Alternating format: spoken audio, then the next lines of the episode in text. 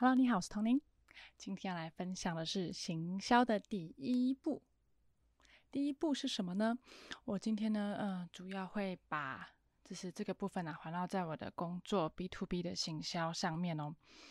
那我们在做一开始的行销包装的时候，首先一定是要了解自己的产品是什么嘛。如果我们的公司、我们的企业要卖什么样的产品，我们都不了解的话，其实很难做行销。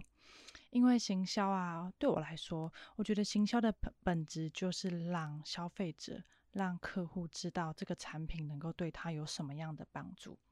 所以啊，我觉得就是一开始我们要先了解产品，这是基本的。那我们了解产品有怎么样的特性，有什么样的优势，是适用于什么样的客群之后呢，就要来开始做包装，来做行销啦。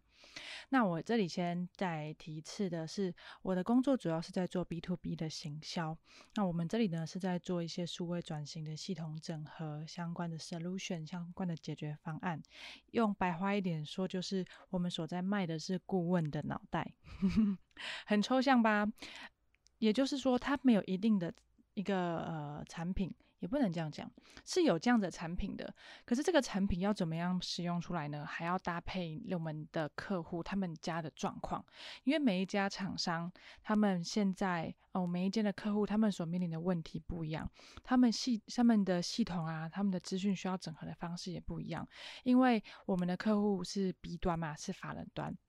所以，我们呢，我们的业务要进去之后啊，我们要先了解到我们的客户现在呃是遇到什么样的问题，那会搭配着我们的顾问一起找到他们现在遇到的问题，然后再搭配我们家的系统来帮他们做一些呃解决方案，来这样子一起搭配起来。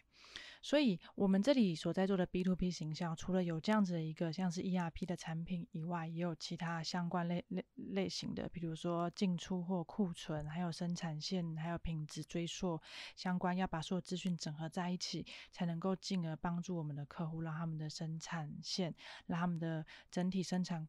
过程是更顺利的。不管是在接单啊，还是突然的临时暂停啊、抽单啊，还是临时的插单啊，所有排程才能够更加的顺利。这就是呢，我们的产品。所以，我们产品其实很复杂。我们产品其实是一个很抽象的一个东西，整体来说是很抽象的啦。那我们要怎么做行销呢？如果我们的产品就已经是这么的抽象、看不见的东西的话，那我们是不是要让行销这方面呢，就要能够更加的吸引人呢？对，所以我今天要来分享的就是我们在这里啊，说 B to B 方面做一些系统整合 ERP 的这样子的，诶。这样子的服务的时候，我们是怎么样做行销的？我们先我先提一下，我们过去的就是公司的做法，在今年以前呢，所在做的方式都比较偏向于比较呃是研讨会类型的，跟你讲知跟你讲知识，跟你讲整个系统，跟你讲我们的呃系统可以帮助你什什么样的问题。比如说，呃，呃，我们的机台啊，要进料啊、出料啊，整体的就是在制作过程当中的温度啊，还有就是工作时间啊，那中间的良率有多少啊？很生硬，对不对？我相信现在正在听这样节目的你啊，可能也听不太懂我在讲什么。这就是就是在工厂里面会发生的一些事情，工厂里面的那个生产线啊、机台里面会遇到的这些事情，这样子很抽象、很无聊，讲起来真的很 boring。就没困，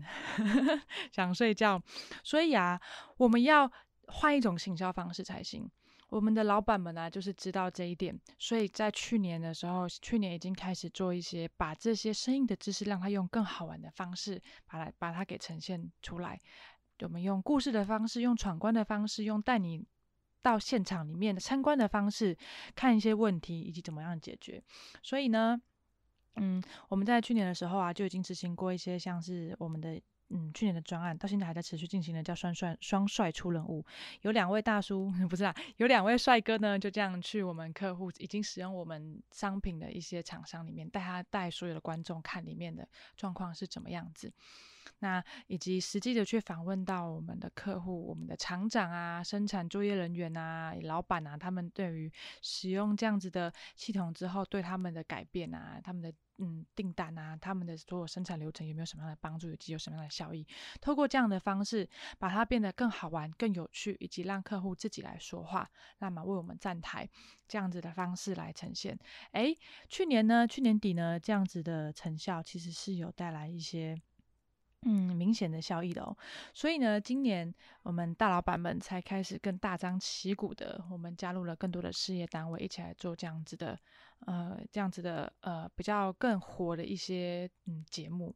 我们过去的双帅出任务，有点像是我们可以把它想象成超认真少年那样子的感觉，把那些比较嗯工厂类的啊，一些比较我们平常接触生活中接比较难接触到的这样子的，嗯一些。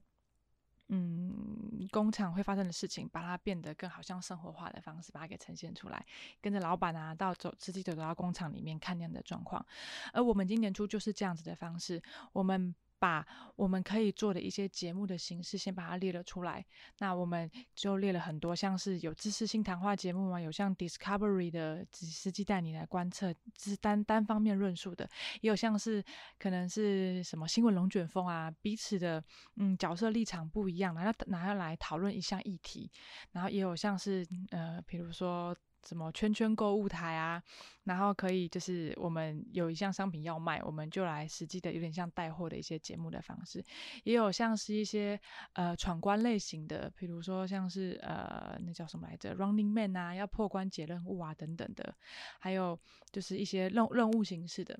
还有就是很多很多种这样的节目，我们把它整理成一个表，这就是我们今年所有的规划。而我们今年初呢，就开始了有七个事业单位开始了这项嗯带状性节目的规划。所以呢，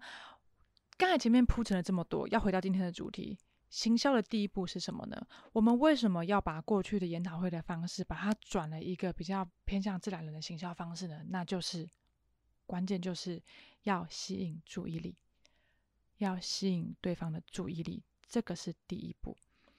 我们说我们是 B to B 行销啊，我们是企业对企业的行销，我们是对于法人端的行销。可是其实回归到后来，法人端啊，虽然说法人他是一间企业，可是法人端终究要做决策的还是人，还是自然人。